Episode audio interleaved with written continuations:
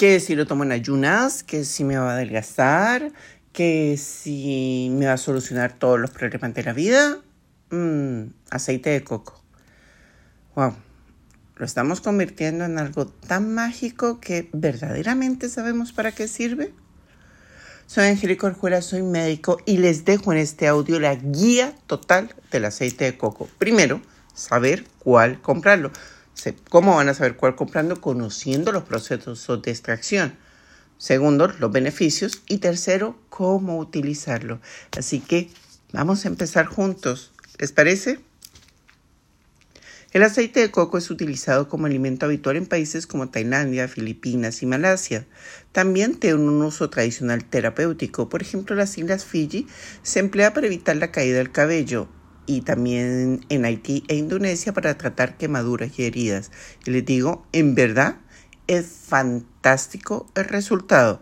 Y los que andan diciendo que lo que se come no se pone en piel, oh, es que parece que están comprados por la industria farmacéutica, porque productos tan maravillosos como el aceite de coco se notan los resultados. ¿Cómo se produce? Antiguamente se obtenía mediante la fermentación de la leche de coco fresca, pero este método muy poco práctico al parecer ya no se utiliza y la mayoría del aceite se obtiene hoy de la copra. ¿Qué es la copra? La pulpa seca del coco mediante un proceso de refinación, desodorización y blanqueamiento que da a niveles altos de ácidos grasos libres y una hidrogenación parcial. Es decir, ese método no es saludable. Pero hay otro método que sí lo es y que se consigue con aceite de coco virgen, que no es más que el aceite que se obtiene de la pulpa fresca y madura del coco por medio mecánico, prensados o naturales, con o sin el uso de calor, pero en donde no hay ningún proceso químico refinado de por medio.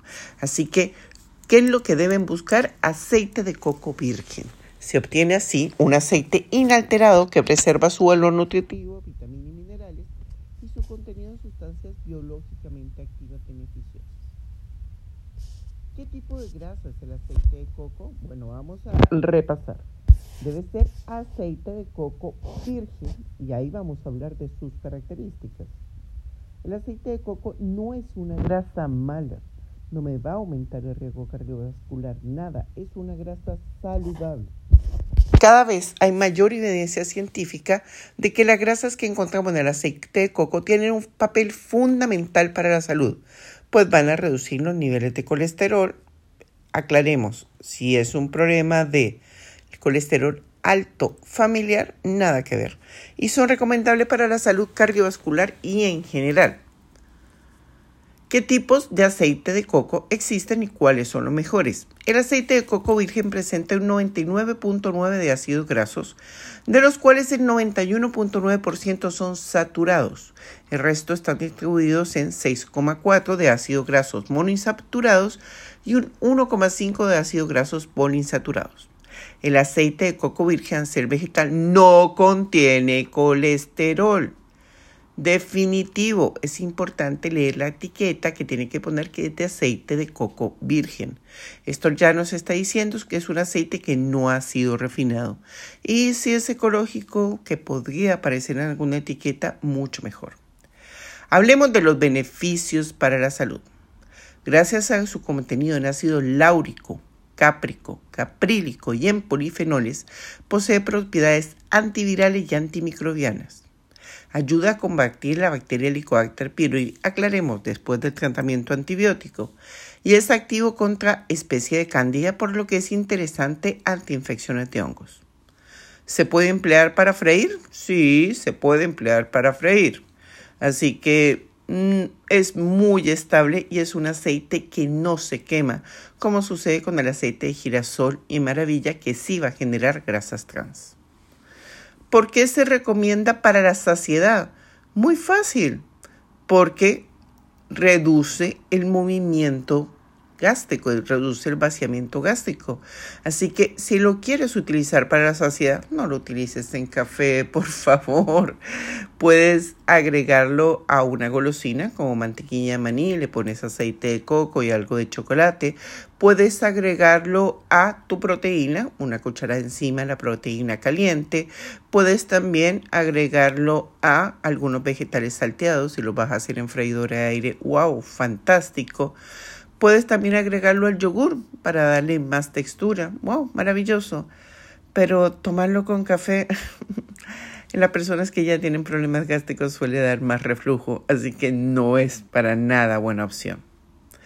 En cuanto al Alzheimer, el aceite de coco en estudios in vitro atenúa los efectos del, del péptido beta amiloide relacionado con los daños cognitivos de la enfermedad de Alzheimer y las enfermedades neurogenerativas. Al parecer, su grasa de cadena media compensa la distribución de la mitocondria al metabolizarse, es decir, nos va a ayudar. Se puede usar tanto para el cabello como para la piel. Aplicado en el cabello, se deja actuar unos minutos mientras lo vas a masajear, ayuda al crecimiento saludable. Como aceite de masaje en la piel es hidratante y suavizante, así que ayuda en el caso de dermatitis, eczemas y en las quemaduras de sol es fantástico. También enlentece el componente de profundidad de las líneas de expresión y, va, a ser más lenta la flacidez usada de forma tópica. ¿Qué relación tiene con la inflamación? Mm, se ha encontrado que al suplementar 2 gramos de aceite de coco, que es una cucharadita pequeña, al día reduce los marcadores de inflamación aguda, como fibrinógeno, PCR, así que es una muy buena opción. Y los pacientes con hígado graso fantástico porque el hígado graso es un hígado inflamado, así que una cucharadita al día va muy bien. Igual, la cantidad depende de cada persona. ¿Cómo se utiliza en la cocina? Ya les había dicho, se puede utilizar sobre verduras calientes para saltearlas en la freidora de aire. También lo podemos utilizar encima de la proteína caliente, con postres. ¡Wow! fantástica, fantástica, fantástica opción. Y entonces, ¿hay necesidad de tomarlo en el café? Ah, esas son soluciones milagros solamente para vender al bloguero de moda. Pero busquemos cosas que sean sostenibles en el tiempo, porque como les decía, café y aceite de coco, si ya tienes problemas gastrointestinales, va a aumentar el reflujo. Y en paralelo, el objetivo no es dejar de comer. El objetivo es comer bien y aprender a comer. Así que si piensas que una cucharada de aceite de coco va a hacer el milagro, mm, no lo va a lograr para nada. Entonces ya tiene la guía total del aceite de coco. Ahora a ponerla en práctica. Soy Angélica Orjuela, soy médico y aquí les dejo mi audio, la guía total del aceite de coco.